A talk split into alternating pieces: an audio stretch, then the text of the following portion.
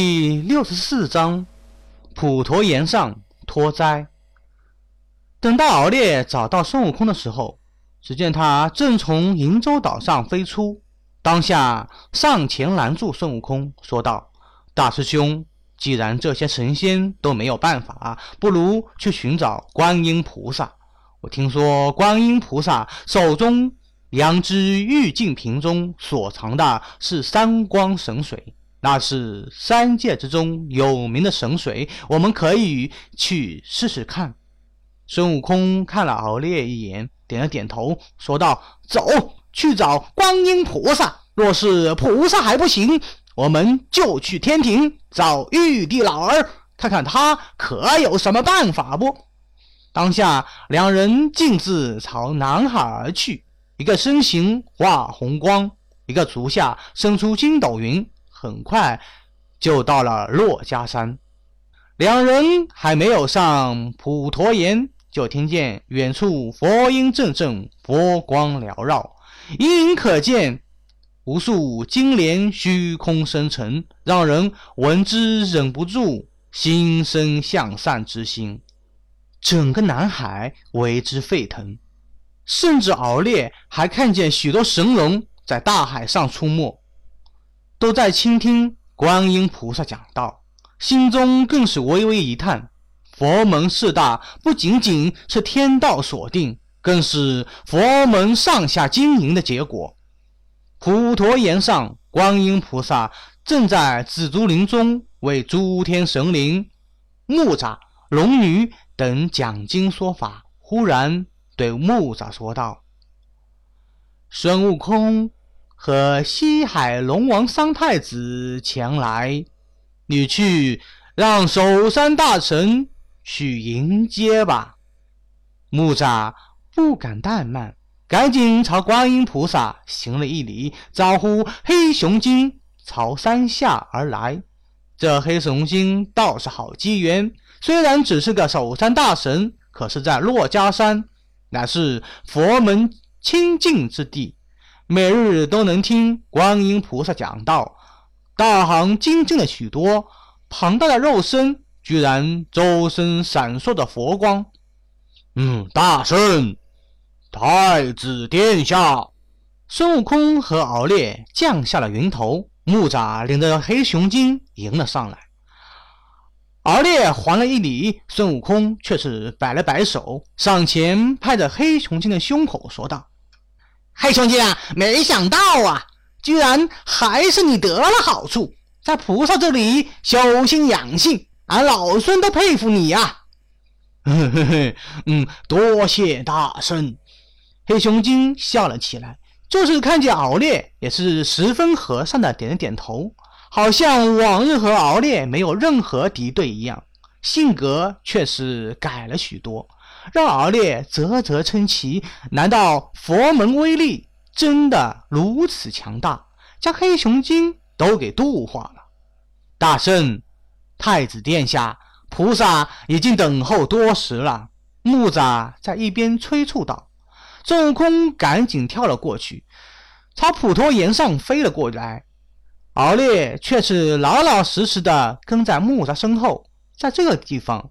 他是玄门弟子，尤其是面对观音菩萨，自然是不敢怠慢的。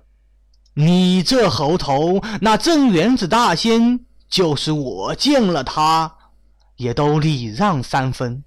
他是地仙之祖，当年紫霄宫中客，是何等的神通？你居然去惹他，还将他的人参果树给打倒了。观音菩萨面带微笑，但是语气却很重。孙悟空好像知道自己做错了一样，罕见的低着头不说话。一边的敖烈听得分明，观音菩萨这种作为，难怪孙悟空服他，也不是没有道理的。当下出言说道：“菩萨，弟子和大师兄。”跑遍了三山五岳，也不知道如何才能救得那人参果树。东华帝君说了，菩萨的阳之玉净瓶中所珍藏的乃是三光神水，可以复活万物，所以前来请菩萨相助，好让那镇元子大仙放我们西行。嗯，东华帝君说的不错。当年在天庭的时候，我与太上老君打赌，将我这杨柳枝放在八卦炉里烧了一番，后来放在我的杨枝玉净瓶中，居然恢复了原来的模样。观音菩萨赞许地望着敖烈一眼，说道：“想来那人参果树虽然被推倒。”但是根基未损，或许还能救活。造化，造化，果然大造化！早知道如此，俺老孙就不去求那些人了，直接来菩萨这里，岂不是更好？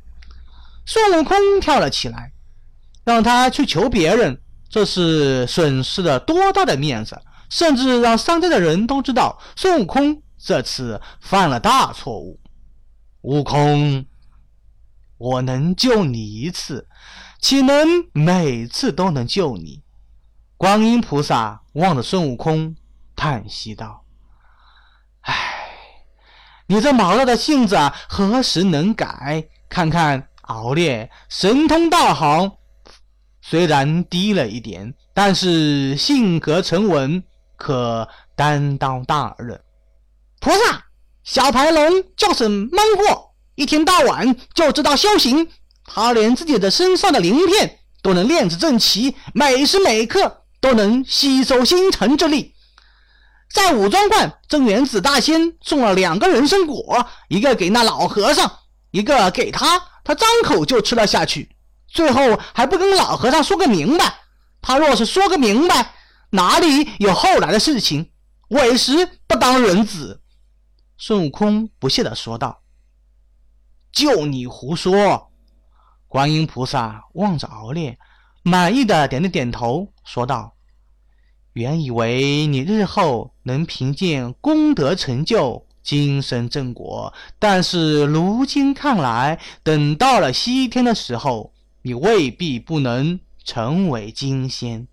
若是日后有机缘，或许能脱离诅咒之身。”成为太乙金仙也未可知。弟子想成为主龙一样的存在。敖烈想了想，还是决定在观音菩萨面前说道。观音菩萨罕见没有露出不高兴的神色，反而赞许的点了点头，说道：“当年万寿长昌是何等的威风！”你若是真的成就主龙之身，定然是你四海龙族的一段佳话，我也为你高兴的。多谢菩萨！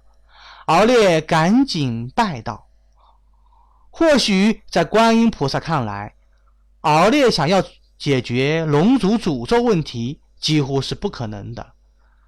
想自祖龙以来多少年，龙族一直专思不语，功德无量。可是这些功德都不能解决龙族的诅咒问题，足见天道诅咒是何等的强大。一个敖烈现在还是天蝎境界，哪里有这个本事解决？不过，这个对敖烈而言却是一个好消息。他相信，只要时间足够，在死海之中神秘道人帮助下，自己未必不能解决此事。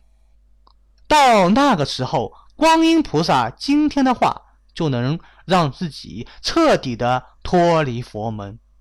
或许，观音菩萨自己也没有想到自己。会有看错的一天。